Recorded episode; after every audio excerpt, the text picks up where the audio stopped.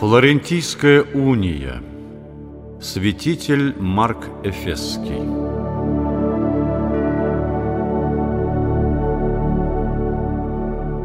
В первой половине XV века была предпринята еще одна попытка объединить две ветви христианской церкви. К этому времени Византийская империя существовала практически в стенах одной столицы – все ее области были уже во власти турецкого султана. Император сознавал, что единственное средство для спасения Византии – это помощь западных держав. Однако получить ее можно было только через примирение с Папой Римским. Со стороны римского епископа также существовал интерес к объединению. В 1433 году в Базеле проходил собор Западной Церкви, на который собралось не только большинство западных епископов, но представители светской власти во главе с германским императором Сигизмундом. Этот собор признал свою власть выше власти римского епископа, что не могло понравиться папе. Возможная уния с Восточной Церковью могла бы укрепить, по мнению Папы, престиж Святого Престола и умолить решение Базельского собора. Но чтобы заседавшие в Базеле не перехватили византийское посольство, Папа обещал взять на себя все расходы по содержанию греков. Учитывая тяжелейшее экономическое положение Византии, император принял предложение понтифика.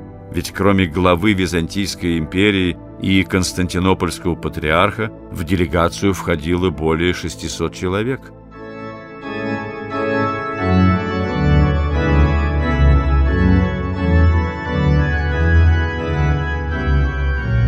Собор по примирению двух церквей открылся в начале 1438 года в Феррари. Однако в связи с начавшейся там эпидемией был перенесен во Флоренцию. Большинство участников собора с обеих сторон стремилось удовлетворить свои политические цели и амбиции. Лишь единицы были заняты мыслью о благе христианства. Одним из таких немногих был святитель Марк, митрополит Эфесский.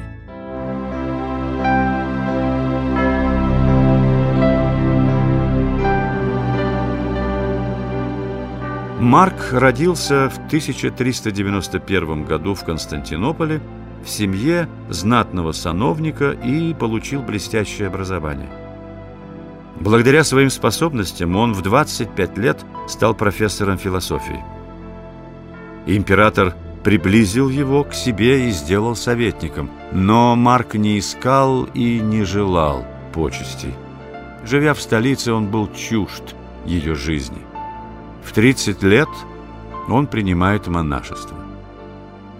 Перед самым отъездом на собор в Италию по указу императора Марка поставляют в митрополита Эфесского и назначают главой богословской комиссии на предстоящем соборе. Марк сделал все, чтобы отстоять древнее христианское учение и указать на те нововведения, которые имелись у римской церкви.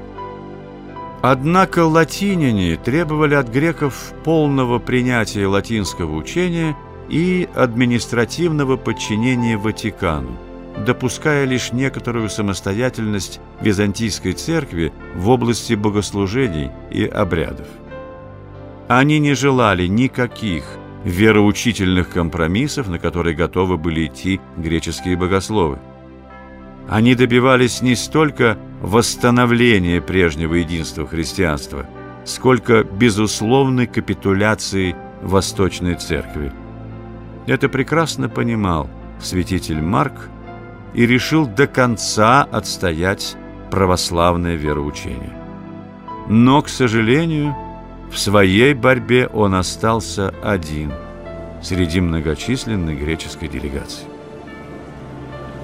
Император решился во имя государственных интересов пожертвовать православием. он приказал заключить Марка под домашний арест. Его отстранили от дел, подвергли угрозам, запретили присутствовать на соборе. Он выслушивал оскорбительные выговоры от патриарха и едкие нападки бывших своих сотрудников. Казалось, что усилия Марка были тщетны.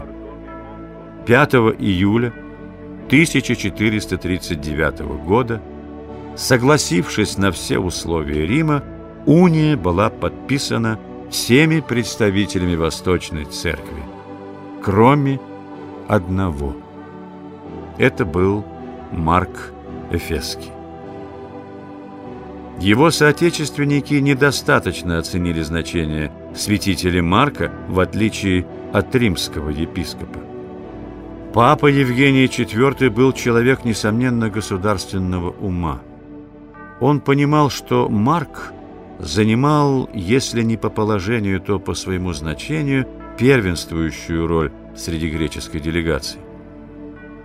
Поэтому отсутствие его подписи папа оценил как полный провал.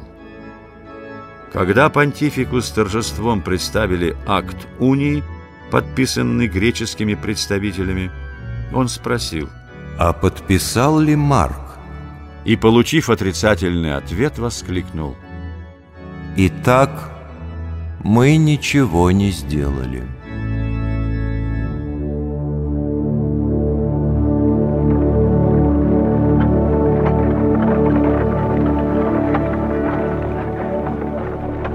Марк Эфесский вернулся в Константинополь, чтобы завершить начатое им дело борьбы за православие. Он надеялся победить всех противников своих одною силою истины. Вспоминает о нем один из участников тех событий. Он знал, что истина непобедима. Ее можно скрыть, но придет время, и она воссияет. Византийский народ был против соборных постановлений. Пламенные проповеди святителя Марка везде находили восторженный отклик у простых людей. Согласно распоряжению императора, Марк был арестован и заключен в крепость. Но это уже не помогло. Постепенно поднималась волна народного несогласия с принятой унией. Епархии Константинопольской церкви, находившиеся вне пределов Византийской империи, одна за другой отказывались от принятия унии. В числе первых была и русская митрополия. Великий князь Василий Васильевич изгнал митрополита Исидора, подписавшего акт унии, из пределов Руси. Другие поместные церкви – Александрийская, Антиохийская и Иерусалимская – на соборе 1442 года решительно отвергли Флорентийскую унию. Марку не пришлось дожить до того момента, когда уния и в самом Константинополе была отвергнута православной церковью. Он умер в 1444 году в возрасте 52 лет а в 1450 году в присутствии трех восточных патриархов был низложен униатский константинопольский патриарх Григорий. Восторжествовало православие, борьбу за которое начинал когда-то на Флорентийском соборе один единственный святитель – Марк Эфесский.